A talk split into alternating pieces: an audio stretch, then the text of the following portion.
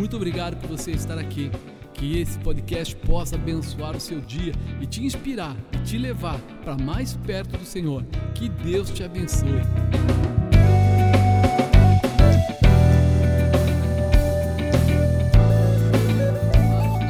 Uma dimensão sobrenatural de alegria, de gozo, de satisfação. Dizer que a gente conhece Deus, né, e não viver a felicidade de ter este Deus, tem alguma coisa errada, né? Tem alguma coisa faltando. Se você diz que conhece a Jesus Cristo, que ele veio a essa terra em carne e sangue e trouxe salvação, está sentado à direita do Pai, intercede por nós, e você diz que recebeu a ele, mas não tem alegria no seu coração, alguma coisa está errada. Se você recebeu a manifestação, o batismo do Espírito Santo, fala até em línguas, e não tem alegria, alguma coisa está errada. Por quê? Porque ele transforma, restaura, fortalece, renova, estabelece, muda em nós a nossa visão e abre para nós uma visão de continuidade, uma visão que vai além, uma visão que não fala simplesmente da terra, mas fala depois da terra ainda, fala do céu, fala da vida eterna. Então, peraí, eu não posso é, conseguir ou acreditar que eu sou tão pequeno ao ponto de conseguir enxergar somente é, 70 anos, 80 anos, 90 anos da minha vida. Ele fez uma promessa que você não viveria só isso, que aqui seria um prenúncio daquilo, né? Da glória. Quando a gente fala que lá não haverá dor, não haverá sofrimento, não haverá perseguição, tal, tal, tal, tal, a gente está dizendo o quê? Uma vida abençoada, completamente mudada pela presença do Pai, do Filho e do Espírito Santo. Isso precisa entrar no seu coração. Você acredita nisso? Ou você acha que a gente está aqui só jogando conversa fora? Autoajuda. Autoajuda. Tem gente que vê a igreja como autoajuda. Não, eu vou na igreja e eu me sinto em paz. Eu sinto uma tranquilidade. Eu consigo ir até a igreja e lá eu sinto que está, sabe, alguma coisa nova, pode vir a acontecer, mas daí ele sai lá fora, primeiro não, ele já fica é, bravo, chateado, angustiado, oprimido, e ele já começa a soltar umas palavras pesadas, ele já começa a fazer uma porção de coisas erradas, e aí você fala: peraí, será que houve uma transformação? Será que ele acredita mesmo? Porque se eu acreditar que vem vindo um caminhão na avenida, eu não atravesso a rua na frente do caminhão, que vou ser atropelado.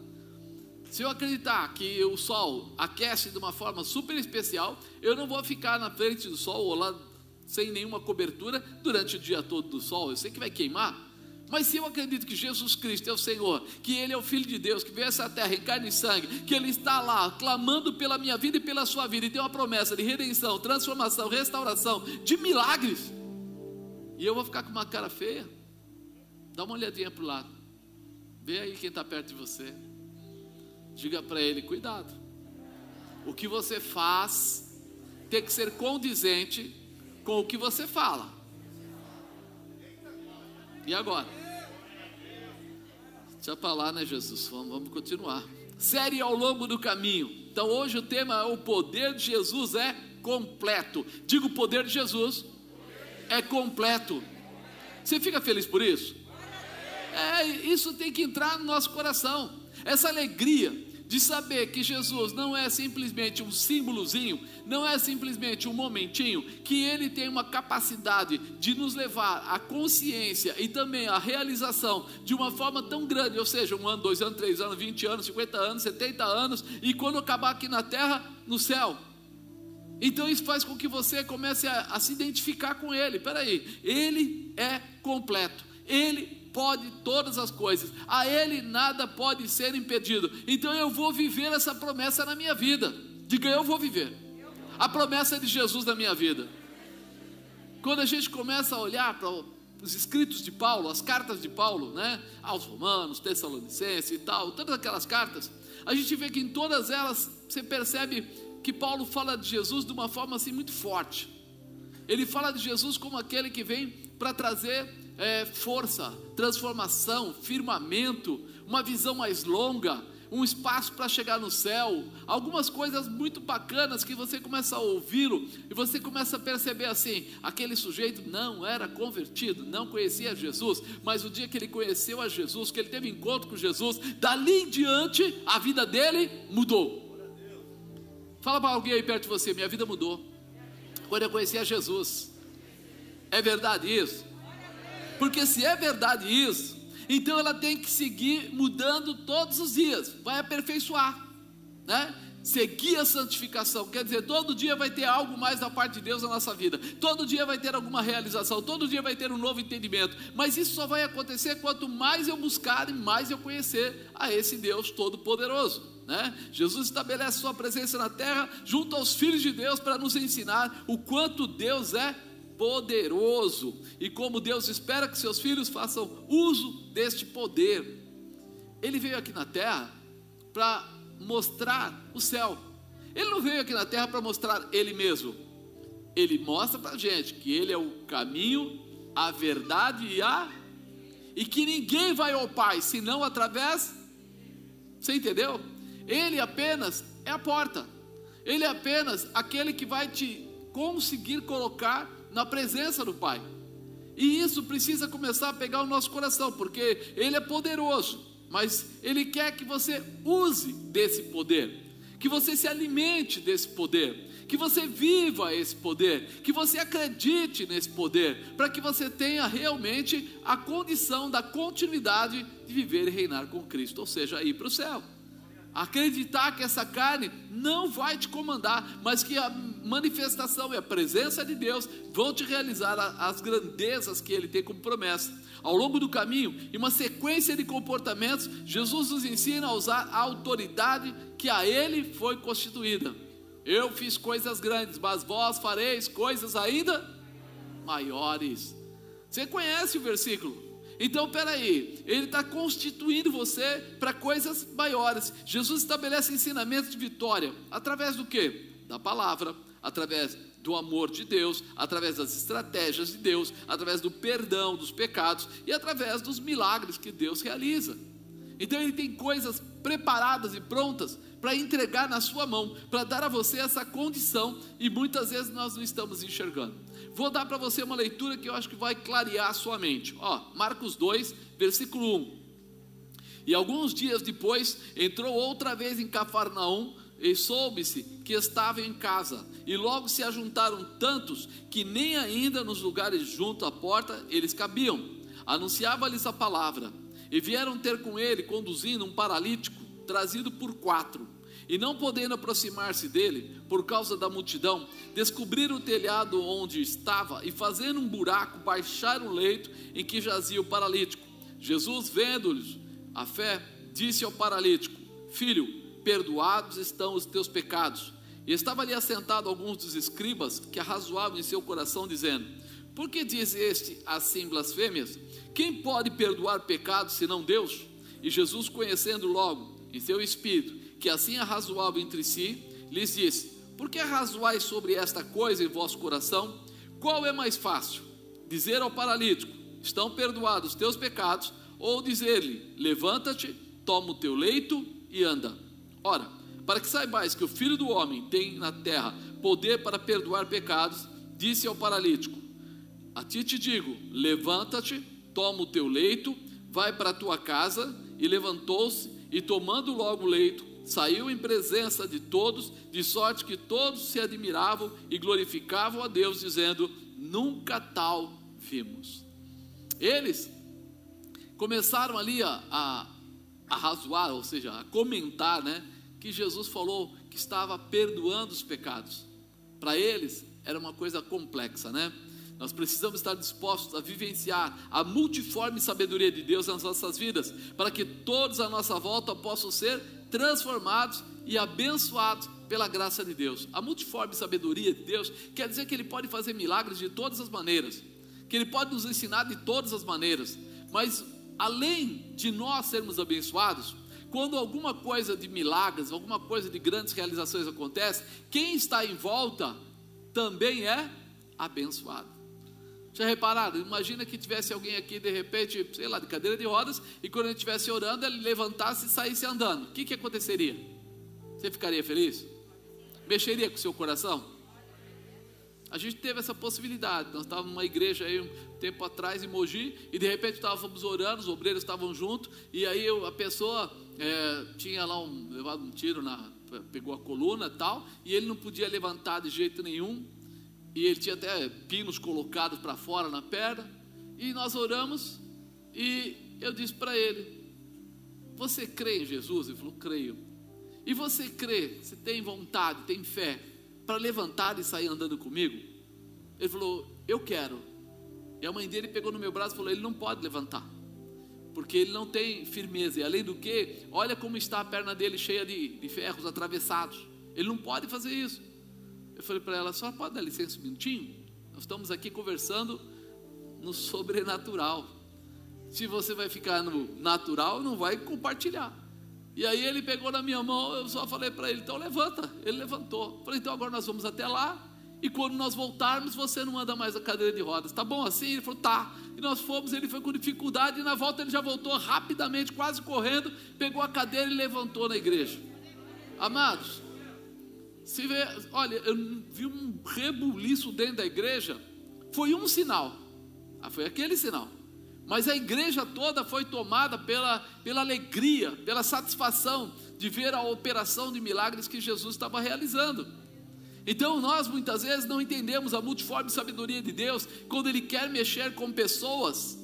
Às vezes Ele está mexendo ali para transformar lá. Às vezes ele está fazendo um sinal aqui e vai mudar um monte de pessoas do outro lado.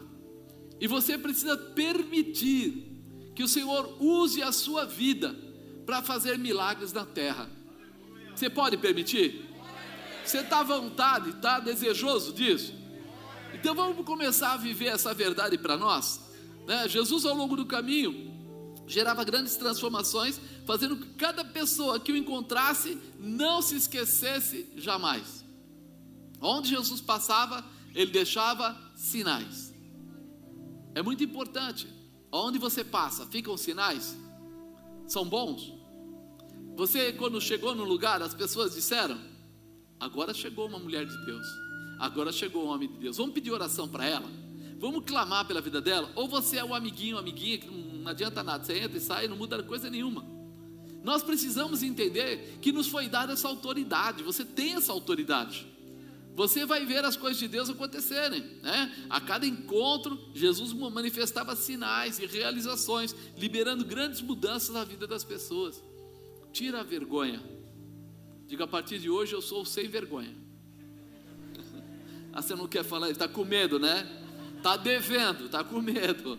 Não, a nossa ausência de vergonha, não estou dizendo no sentido né, pejorativo, estou dizendo de você começar a entender quem você é quem você é. Quando há um acidente na rua, no trânsito, alguém pergunta: tem algum médico por aí? Quando você está no avião e alguém passa mal, a primeira pergunta que a aeromoça vai lá no radinho e fala: tem algum médico presente? Porque ele quer usar o quê? Aquilo que já é dom, capacidade daquela pessoa para ajudar quem for necessário. E você, está orando pelas pessoas? Ou você está só reclamando, esse Covid é uma maldição, esse Covid, mas você não está orando pelas pessoas. Começa a orar. Senhor, nós queremos ver o teu poder, nós queremos ver a tua manifestação. Mas apóstolo, minha família está legal. Ah, você não chama aquela outra pessoa de irmão, o outro de irmão? Você não diz que é da família de Cristo? Então sua família é muito maior do que aquelas quatro, cinco pessoas que estão em casa. Nós precisamos abrir o nosso coração. Então, eu coloquei como tema: o poder de Jesus é completo. E ao longo do caminho, Jesus estabelece ensinamentos de vitória através, primeiro, da palavra. Falar a palavra. Não sei se você reparou, ultimamente estou pegando no seu pé para você ler Bíblia. Todo culto eu tenho falado um pouco sobre palavra. Mas por quê, irmãos? Porque quando a gente não conhece a palavra, a gente é facilmente ludibriado, enganado. Quando a gente não conhece a Bíblia, qualquer um fala qualquer coisa e a gente vai a gente mesmo não tem coragem de tomar certas atitudes de, de cura, de libertação, de restauração, de transformação, porque a gente não conhece a palavra. Mas quando a gente conhece a palavra, a gente sabe até o direito que já foi constituído à nossa vida. E aí a gente precisa estar pronto a exercer o nosso chamado. Ou você pensa que Jesus só queria que você aceitasse a Ele para você entrar no céu, para você de repente é, um dia da igreja ficar feliz? Não, Ele quer mais. Ele quer te dar o uso da autoridade que Ele tem. E para isso eu preciso conhecer um pouco daquilo que ele já preparou. E alguns dias depois, entrou outra vez em Cafarnaum e soube-se que estava em casa. E logo juntaram tantos que nem ainda nos lugares junto à porta eles cabiam. E ele fazia o quê? Anunciava-lhes a palavra.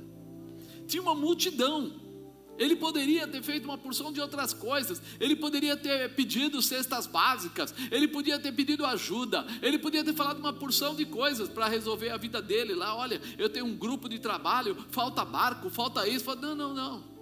Ele estava ensinando eles aquilo que era propósito, a palavra de Deus. Ele veio para a terra com um propósito: ensinar as pessoas, mostrar o céu para eles, colocá-los na intimidade de Deus. Então, ao longo do caminho, Jesus te ensina a palavra de Deus. Jesus sempre fazia sinais e maravilhas, já era um hábito dele. Ele chegava no lugar, ele ensinava a palavra, ele dava alguma orientação e em seguida ele soltava o milagre. Por quê? Porque para ele não havia problema nenhum de entregar o sinal, de deixar uma marca. Mas antes ele queria que você soubesse por quê. Qual a razão de você estar recebendo um milagre? Qual a razão dele ter vindo até a terra. Qual a razão de falar sobre vida eterna? Ele queria que você entendesse isso. Né? Porém, o mais importante a se notar é que ele sempre aproveitava para ensinar as pessoas sobre os propósitos de Deus para com os seres humanos. Em todos os lugares que Jesus chegava, as multidões o seguiam. Fica claro que a misericórdia que aflorava do coração de Jesus alcançava as vidas. Todo mundo sabia ele não faz acepção de pessoas, ele está sempre disponível, ele não se cansa, ele não se dá por esgotado, não importa se ele está numa multidão, ele vai para outro lugar, encontra outra multidão, ele continuava a pregar e continuava a falar com eles, por quê? Porque ele tinha um propósito, nós precisamos ter esse propósito, e aí o que vai acontecer? Até a canseira do nosso corpo vai diminuir. Quando você faz o que você gosta, você reparou que você faz com mais força? Quando você não gosta, Vai lá fazer tal coisa. Ah, tem que ir, tá, não sei o que. Vai lá. Ah, mas você viu que o tempo esfriou, tá garoando, tá não sei o que. Mas quando você gosta, tá garoando e você tá lá fora, né? Tá dando alguma dificuldade e você tá junto. Por quê? Porque você gosta. Então nós precisamos dinamizar o nosso, nosso relacionamento com Jesus. Para quê? Para que quanto mais perto a gente estiver, mais a gente deseje conhecer e viver as suas possibilidades. Isso é muito importante. Né? Todos os lugares que ele chegava, né, as multidões seguiam. Isso é forte. Ora, através da cura, ora, através de ensinamentos, de comportamentos, ora, através da palavra do Pai. Ele tinha sempre alguma coisa para fazer. Ele estava mostrando a eles continuidade. Jesus sabia que o ensinamento da palavra deveria ser seguido com prática de realização da palavra. Não adianta eu falar uma coisa e fazer a outra porque aí não está condizente, né? Aquela história, falas o que eu falo, não faz o que eu faço. Não, ao contrário. Jesus estava dando a eles a visão da possibilidade através da palavra e realizava para que todos soubessem o que ele estava falando. Ele falava assim: ame o próximo como a ti mesmo. Mas ele mesmo amava o próximo como a ele mesmo. Ele estava sempre se disponibilizando a curar, salvar, restaurar, transformar. Isso precisa entrar em nós eu vou falar daquilo que eu aprendi. Eu vou viver aquilo que eu aprendi. De tudo aquilo que a Bíblia diz para fazer, nós vamos nos apegar e vamos realizar, e nisso nós seremos muito felizes, porque vamos atingir objetivos, vamos crescer na presença do Pai, vamos vivenciar cada uma das suas promessas. Isso é legal demais, né? Por isso Jesus se movia em liberação de perdão, liberação de milagres, liberação do amor do céu. Ele estava pronto a fazer isso. Ele não olhava para nós, olhava para mim e falava assim: "E lá vem o Marcos. O Marcos, ei, o passado dele é, é, é, negro, aí não vou falar com ele não. Aí vinha outro, e aquele lá, aquele é bandido, ah, também não vou falar com ele. E aquele lá, aquele lá foi dependente. Então, não, não. Ele olhava para cada pessoa que ele encontrava e ele enxergava sempre o propósito do Pai. Ele não criou o ser humano para ser escravo de Satanás. Ele criou o ser humano para morar no céu, para ir compartilhar com ele de toda a graça e de toda a promessa. O ser humano se perdeu e ele estava ali para reconciliar o ser humano com quem? Com o Pai. E é nisso que nós precisamos bater. É nisso que nós precisamos assumir, entender, pegar para a gente. Tua vida é para ser melhor do que ela é. Fala para alguém perto de você, sua vida é para ser melhor do que ela é. Mas ela já é boa, mas vai ser melhor ainda. Você vai começar a viver as promessas de Deus e vai começar a distribuir as promessas de Deus. É tão gostoso quando você começa. Eu vejo o pessoal da NGI, eles vão distribuir comida à noite, eles vão dar cesta básica ali fora, eles estão sempre ajudando pessoas de uma maneira ou de outra. E quando você vai falar com eles, eles não cansaram. E aí, irmão, não foi difícil lá? Não, foi legal. Você imagina, a gente foi em tal lugar, fez isso, fez aquilo, fez isso. E, tem uma alegria neles. Mas por quê? Porque eles começaram a absorver exatamente a visão que Jesus Cristo deu a eles. Então, quando eles fazem, ao invés de cansar, traz o que? Paz, traz alegria, traz refrigério, traz renovo, traz uma condição especial de ânimo e de força para fazer coisas muito maiores, para ir muito além. Toda vez que nós abençoamos alguém, a gente não percebe, mas a bênção passa primeiro por você para atingir aquela pessoa.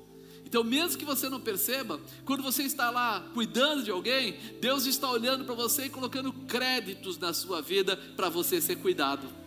E às vezes não acontece na hora, irmão. Vai acontecer lá na frente, mas lá na frente ele vai te dar a medida necessária para que você seja fortalecido, para que você seja feliz, para que você possa proclamar o testemunho da realização.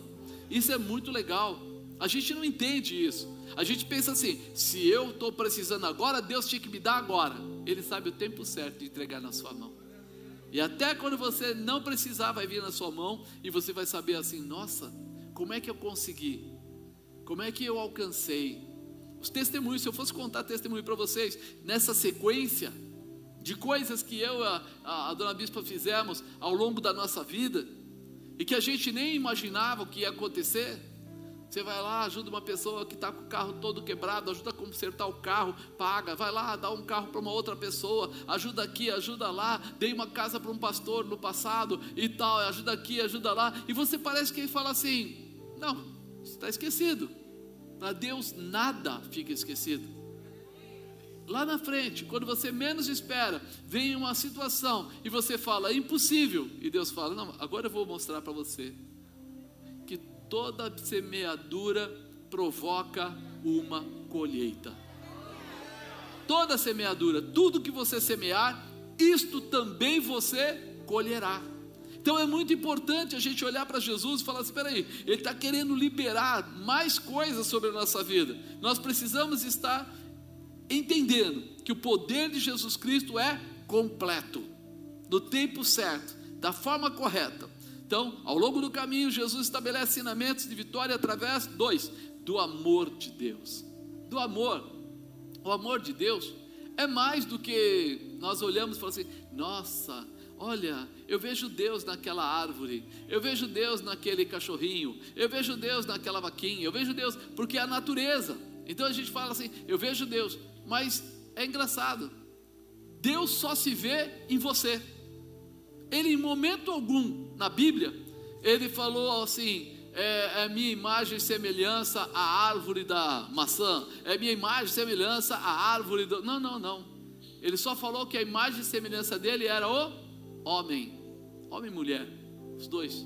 Aí você fala assim: o que quer dizer isso? Quer dizer que nós olhamos para tudo e achamos maravilhoso o mar, maravilhoso o céu, maravilhoso tudo isso. E Deus manda dizer para você assim: tudo isso foi criado para você. Foi criado para que você vivesse as bênçãos e as realizações. E nós entendemos isso, a gente fica o povo fica fascinado com o dinheiro. O povo é, deixa o seu orgulho ficar enorme por causa que ele quer um carro, que ele quer isso, que ele quer aquilo, e ele esquece que tudo isso rodeia você. Você é a peça principal. Você é a pessoa mais importante. Você é aquele que os olhos do Senhor estão sobre a sua vida e olham para você com todo o amor. Por isso ele quer ensinar você a ter o amor dele pelo próximo. O próximo para você é uma pessoa, o próximo para ele é mais um filho, é mais alguém da sua família. É, Ele quer que você ame cada pessoa, porque Ele, ele coloca nós todos como uma família. Apóstolo, mas tem gente aí que rouba, tem gente aí que faz isso, tem gente que faz aquilo. Querido, Ele não constituiu nenhum de nós para esse tipo de coisa. Algumas pessoas erram, mas Ele prefere pensar na possibilidade delas se converterem, ou seja, mudarem o rumo da sua história. E nós não, a gente já olha e já julga, sentencia e diz aquele lá não mais. Você já pensou se nós, você e eu, fôssemos os juízes do povo? Quanta gente não estaria na igreja? Porque se eu falar assim, ah, não pode usar entorpecente, não pode roubar, não pode isso, não pode matar, não sei o que lá, você vai pegar uma parte da igreja e vai jogar ela toda para fora. Mas ele fala o contrário. Ele fala assim: se tiver alguém perdido, eu vim para salvar. Eu vim para tirar o jugo. Eu vim para desfazer os impedimentos. Eu vim para liberar os corações ao ponto das pessoas vomitarem toda essa porcalhada e começarem uma vida em Cristo. E aí nós descobrimos que o amor dele é tão grande que consegue derrotar todo o mal que o diabo já colocou contra a vida da pessoa. E é esse amor que ele quer colocar sobre a sua vida. Né? Ao longo do caminho, Jesus exala o seu amor sobre todos que com Ele têm algum tipo de relacionamento. Todos que têm um relacionamento com Jesus, e olha, pode ser conhecê-lo, pode ser ouvi-lo, pode ser segui-lo, pode ser obedecê-lo. Todas as pessoas que têm algum relacionamento com Jesus têm uma grande mudança nas suas vidas todas as pessoas. Ao longo do caminho, o Senhor aumenta o seu amor ao próximo, fortalecendo o seu nível de amizade pelas pessoas e o desejo de servir ao próximo. Amado, quando a gente ainda não entende isso, a gente avalia as pessoas que podem ser nossas amigas. Não, aquela pessoa lá, deixa eu ver, é, ela é um bom relacionamento. Ela pensa como eu penso, ela anda mais ou menos como eu ando, ela tem um tipo de carro mais ou menos como o meu, mora no mesmo bairro. É uma pessoa boa para ter um relacionamento. Quando entra o amor de Deus, a gente apaga tudo isso e começa a olhar para a pessoa sobre como eu posso ajudar ela a mudar a vida dela, como eu posso apoiá-la a crescer na presença do Pai, o que eu posso fazer por ela para que ela também sinta tudo de bom e do melhor da parte de Deus. Muda o meu enfoque, né? Quando nós entendemos isso, a gente olha um pouquinho e fala assim: será que pode mudar alguém? Jesus um dia, né? Ia passando, Isaqueu, ele ouviu falar, foi falar da coisa de Zaqueu, ele ouviu falar de Jesus. Eu falei para você, relacionamento através de conhecê-lo, ouvi-lo, segui-lo, obedecê-lo. Ele ouviu falar. Automaticamente entrou nele o desejo de conhecê-lo. Mas existiam dificuldades. Ele era baixinho, ele tinha uma certa posição social. Ele vai e sobe numa figueira brava. Ei, ele começa a ter desejo de segui-lo. Quando ele começa a se posicionar para seguir a Jesus, Jesus passa embaixo, olha e diz para ele: Zaqueu, hoje me convém pousar na sua casa, desce depressa. Zaqueu pula da árvore, porque ele fala assim: puxa, eu quero obedecê-lo. Então, ó, conhecê-lo, ouvi-lo, segui-lo, obedecer a, a voz dele, foi algo forte. Quando Zaqueu entra e coloca Jesus na mesa dele, ele é julgado por uma porção de pessoas, aquela situação toda, mas uma coisa acontece quase que de imediato, né? Ele fala assim: Olha, Jesus, eu quero pegar metade dos meus bens e distribuir para os pobres. Você lembra uma vez que um jovem rico foi procurar Jesus e disse que queria saber o que era necessário para ele, né? poder seguir a Jesus, estar com Ele no céu? Jesus disse para ele que ele tinha que seguir os mandamentos. Ele disse: Perfeito, eu sigo os mandamentos. Aí Jesus fechou dizendo o que para ele? Pega o que você tem e dá aos. O que, que ele fez? Beijinho, beijinho, tchau, tchau. Foi embora. Agora, esse caso de Zaqueu, olha que situação. Ele deseja, ele vai, ele obedece ali a, a, orientação de Jesus, e quando ele chega lá e começa a conversar com Jesus, ele já pega metade dos bens dele, que não eram poucos, e fala o quê? estou entregando para os pobres. Jesus não pediu para ele entregar dinheiro, bens ou coisa parecida. Ele já deu. E aí ele completa. E se eu defraudei alguém, eu devolvo quatro vezes mais. O que, que Jesus falou? Hoje entrou salvação nesta casa. Mas por quê? Porque ele viu um coração quebrantado. Ele viu uma pessoa transformada por causa deste comportamento de relacionamento através de ouvir, seguir, conhecer, né, obedecer. Então nós começamos a perceber que agora, quando a gente olha para esse rapaz, para esse é, paralítico, os amigos dele ouviram falar desse Jesus e tomaram uma, uma dinâmica, uma coragem de colocar a cama lá, aquelas camilhas, e colocar o paralítico lá, e os quatro pegaram cada um numa ponta e falaram o quê? Nós vamos fazer algo maior. Nós vamos realmente exercer o amor que nós temos por ele. É uma posição de amor. Eles saem dali carregando aquela cama para levá-lo até onde fosse necessário, até onde Jesus estivesse presente. Isso é uma declaração. Ao longo do caminho, Jesus estabelece ensinamentos de vitória através das estratégias de Deus. Três. Estratégias de Deus. Quando nós vemos que nós estamos com Jesus, Ele nunca vai deixar você sozinho. Talvez você diga assim, mas eu não sei como. Falei, eu não sei. Quantas vezes você já usou essa palavra, eu não sei?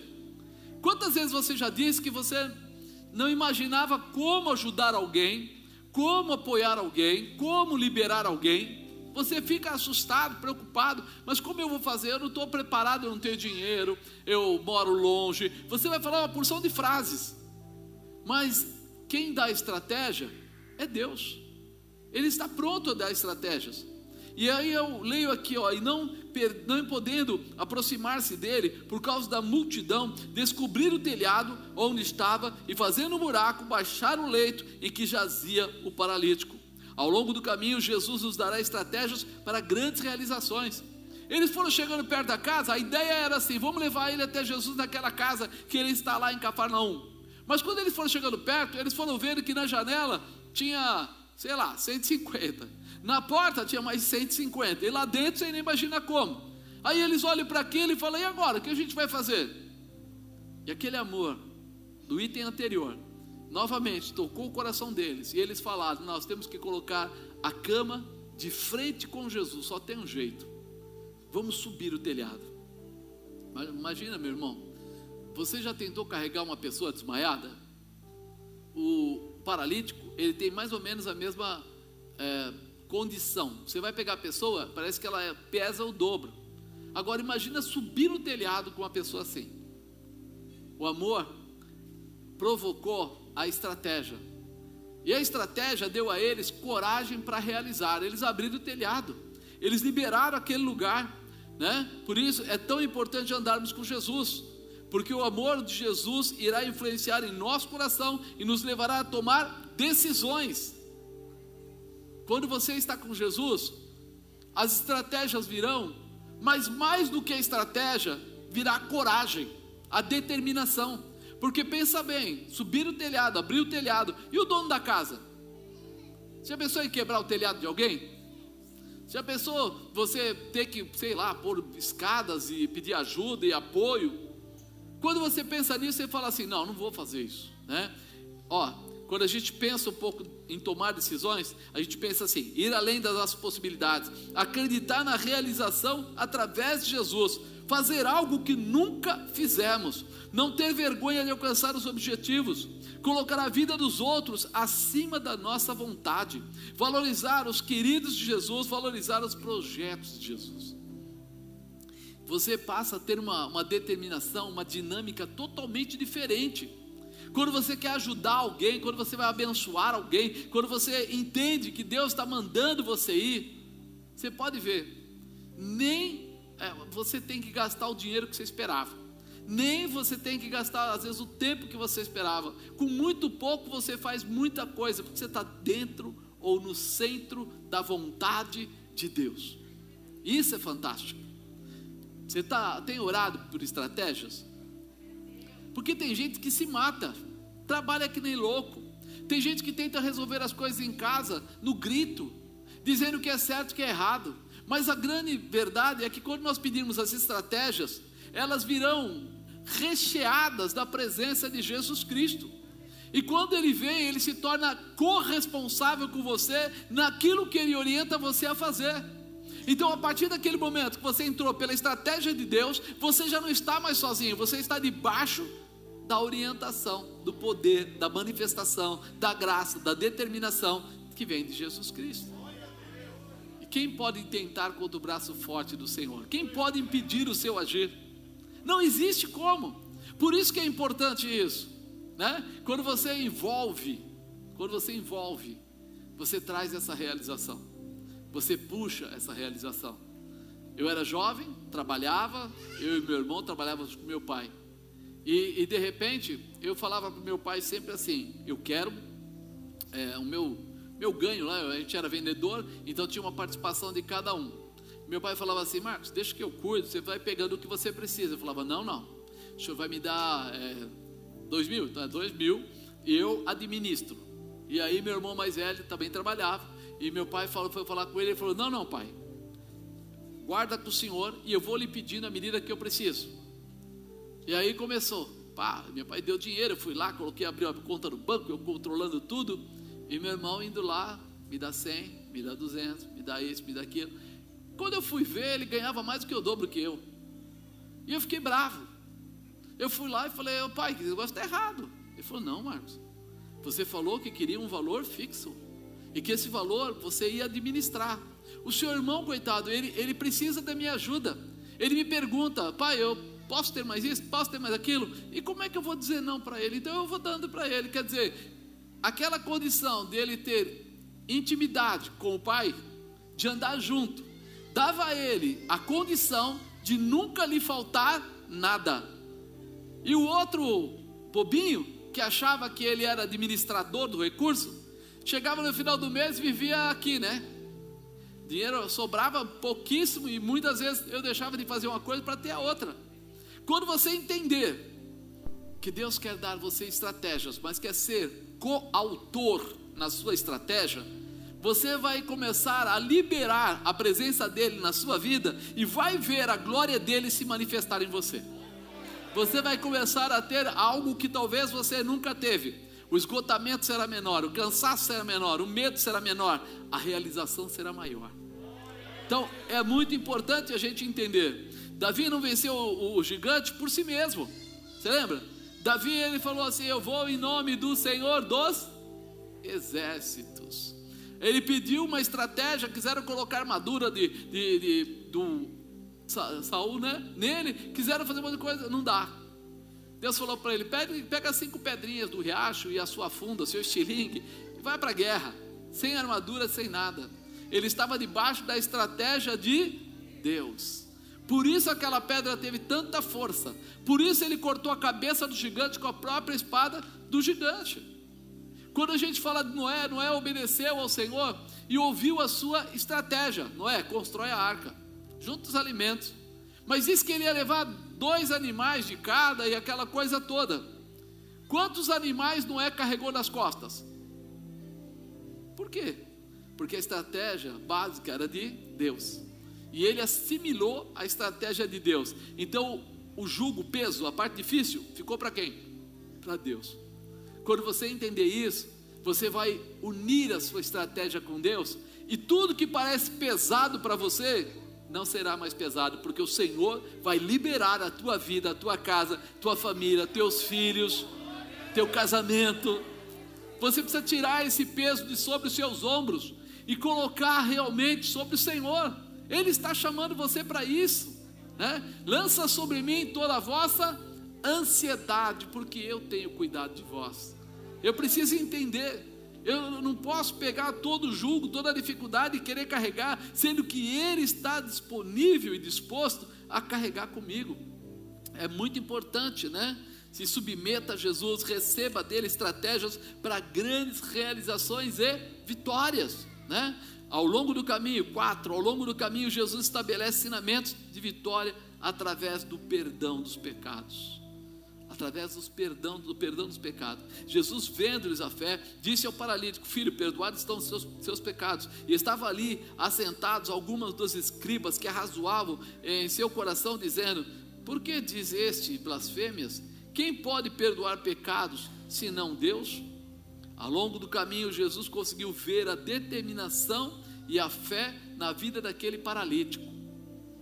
Ei, quando a gente olha aqui, se fala assim: aquele paralítico ele veio carregado, ele não falou muitas palavras, mas ele veio numa determinação tão grande que falava mais alto o seu comportamento do que a sua voz. Nós dizemos que é importante que a gente tenha uma reconciliação com o Pai, com Deus, e só consegue fazer isso quando eu separo a minha vida do pecado, né? Diz que o pecado faz separação entre os homens e Deus. Então, para que haja reconciliação, nós temos que tirar o pecado do, no meio. E esse, esse tirar o pecado é o arrependimento. É quando eu valorizo mais Jesus do que o mundo. É quando eu reconheço em Jesus a grande estratégia da minha vida. Então ele estava olhando para este homem, vendo aqui, peraí, o paralítico conseguiu que os seus amigos o trouxessem, colocassem pelo buraco do telhado, está aqui, olhando para mim e vendo em mim a salvação dele, olhando para Jesus vendo nele aquele que podia mudar a sua vida. Por isso ele diz assim: peraí, eu preciso dar a ele o que ele não tem, porque muitas enfermidades que as pessoas carregam, elas se manifestam através do espiritual, você sabia disso? Muitas enfermidades se manifestam através do espiritual. Quando as pessoas começam a ficar oprimidas, quando elas são traídas, quando elas têm várias coisas que acontecem, ela primeiro machuca a alma e depois ela começa a atingir a carne. Quantas pessoas têm, né, problemas de estômago, problemas de coração, problemas de uma opção de coisas, síndromes e síndromes aí, e começa onde? Quando ela está totalmente disponível para o mundo. O mundo está coordenando. Ela tem medo de ser menor que alguém, ela tem medo de ser comparada com alguém, ela tem medo de perder o emprego, ela tem medo, de, ela começa a colocar dentro da vida dela uma porção de coisas que não pertencem a ela, ao invés de colocar aquele que pertence, Jesus Cristo, o Senhor dos Senhores. A Bíblia diz que ele abre porta onde? Que ele coloca você por cima e não por se você começar a entender essa, essas palavras, você vai entender a sua dependência de Jesus. E quando há uma dependência de Jesus, eu preciso trazer Jesus para dentro da minha vida. Esse Jesus olhou para esse homem, para esse paralítico, e viu: peraí, esse homem aí está paralítico, passou coisas, aflições da vida, e o que ele precisa primeiro, antes da cura física, ele precisa da cura espiritual. Porque fala a verdade, irmãos, Quantas pessoas vocês conheceram que foram curadas, receberam sinais e milagres de Deus na sua vida e depois se distanciaram da presença de Deus, da igreja? Ou só eu que conheço? Muitas pessoas. Por quê? Porque eles receberam primeiro o milagre, mas eles não estavam liberados dentro deles, a alma deles estava presa, acorrentada então, quando eles receberam, olha, eu preciso muito de um trabalho. Ele recebeu o trabalho, ele daqui a pouco se manda da igreja. Ah, eu preciso muito de dinheiro para pagar uma conta. Ele consegue o dinheiro, daqui a pouco se manda da igreja. Eu preciso de uma cura. Eu estou com câncer. Eu preciso de uma cura. E ele recebe a cura e ele vai embora da igreja. AIDS, recebe a cura e vai embora da igreja. Aí você fala assim: o que aconteceu? Não é possível. Ele estava morto, Deus o reviveu. Ele não deveria jamais abandonar a presença de Deus. É, mas é que apareceu uma namorada, apareceu um amigo, apareceu um negócio, apareceu viagens, apareceu isso, qualquer coisa, tirou. E aí você começa a pensar: por que aconteceu isso? Porque, primeiro, não houve uma reconciliação verdadeira com Jesus Cristo. Ele até aceitou a Jesus, mas o aceitar Jesus dele estava intimamente ligado ao que ele queria receber e não ao que ele queria entregar. Porque quando a gente aceita Jesus, é uma declaração que eu quero entregar, entregar a minha vida nas mãos dele, entregar a minha consciência nas mãos dele, quero entregar os meus projetos na mão dele. Mas tem gente que aceita Jesus porque está pensando no que ele vai receber de Jesus. E aí o que acontece? Não foi verdadeiro, ou seja, o pecado continua a ter domínio sobre o coração daquela pessoa, ainda que não seja uma pessoa promíscua ou não seja uma pessoa com grandes pecados, ele tem o maior pecado de todos eles, não reconhece Jesus Cristo como Senhor da sua vida, não reconhece que Deus trouxe Jesus para pagar um preço caríssimo para trazer a salvação, não reconhece que a vida dele está atrelada né, a uma mudança de sentidos e comportamentos. Então nós olhamos para ele e falamos assim: por que, que ele começou a perdoar os pecados e ele não deu a cura? Porque ele sabia que se ele reconciliasse aquele homem com Deus, aquele homem depois continuaria em Deus, viveria a promessa, né? E por reconhecermos nele esta fé, Jesus lhe abençoa com o perdão dos pecados. Isso é forte demais, né? Muitas vezes a gente não entende, parecia até algo simples o que aquele paralítico estava recebendo, mas era muito especial, porque o perdão dos pecados representava a reconciliação com Deus. Diga reconciliação com Deus. Eu, eu vi vários casamentos que o casal briga, se separa, aí depois um dia eles conversam Conversa assim, conversa rápida. Vão tomar um café junto, vão é, passear junto, alguma coisa. E aí eles ficam aquela noite juntos e pronto, o casamento voltou e tal. Mas passa um tempo, eles estão novamente se agredindo ou se separando. E aí você fala assim: puxa, o que aconteceu? Aconteceu que ali havia um desejo da carne, mas não havia um conserto da alma, não havia um reconhecimento. E quando isso acontece, é um, um conserto mal feito, um remendo quebra-galho. A chance de dar errado de novo é 90%. E assim também é na vida espiritual. Quando a gente não reconhecer que Jesus Cristo é o Senhor, que Ele é o Senhor para mudar a minha vida, para curar a minha vida, para restaurar a minha vida, para me dar direcionamento, eu serei frágil. E como frágil, serei atingido facilmente, serei derrotado facilmente, voltarei a situação anterior com facilidade, né? Porque a gente não percebe, mas o perdão dos pecados representava a reconciliação com Deus, que seria muito melhor do que a cura momentânea, seria a cura eterna, porque te levaria para a vida eterna. Você pode viver nessa terra, vamos falar bastante? 100 anos, 110 anos, que é difícil, mas 110 anos. E depois? Você conhece alguém que não morreu aqui na, nos dias de hoje? Nós sabemos que nosso tempo na terra acaba. E nós temos que sair daqui. E quando sairmos daqui, para onde a gente quer ir? Hã? Ah, para o céu. Mas ele é o caminho, a verdade e a. Hum, ninguém vai para o céu sem passar por ele. Passar por ele não quer dizer que ele está lá na porta esperando você com um pedaço de madeira para te bater. Não, não, não. Passar por ele quer dizer viver como ele ensina você a viver direcionamento, objetivo, propósito. O jugo tem que sair dos seus ombros, né? Aqueles escribas, eles não reconheciam o poder de Jesus, né, o poder completo de Jesus, porque para eles não, não era o Messias, eles acreditavam que pudesse ser o Filho de Deus que estaria presente. Então, para eles, ele era um profeta se metendo a Deus, mas para quem acreditava, e para a gente que já lê Bíblia e acompanha, vimos tantos sinais, tantas maravilhas. Seus atos de fé em Jesus Cristo vão te levar à intimidade com Deus. Diga, meus atos de fé vão me levar à intimidade com Deus. É muito importante. Você vai gozar, você vai sentir, você vai se alegrar com as promessas que Deus tem para a sua vida. Nós precisamos estar abertos a receber essa manifestação. Quinto e último, né? Ao longo do caminho, Jesus estabelece ensinamentos de vitória através dos milagres. Ele não é rígido ao ponto de dizer assim: ei, ele não merece o milagre. Ele não é nesse. Acho que o amor de Deus é tão. Como é que eu vou dizer? Tão profundo que ele vai sempre além.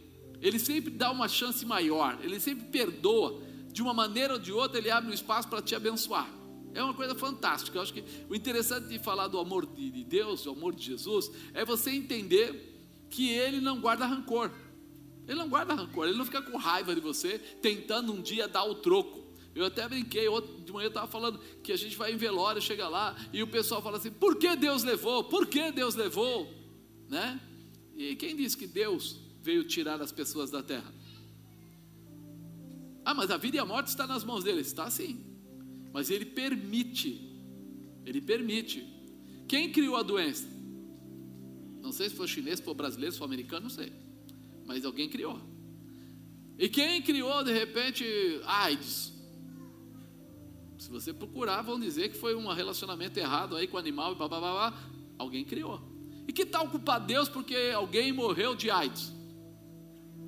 Que tal culpar Deus porque alguém morreu de Covid? Que tal culpar Deus porque alguém bateu o carro? Por que Deus permitiu que aquela criança, por que Deus permitiu? Amados, o mundo jaz. E nós estamos preparados para vencer o mundo?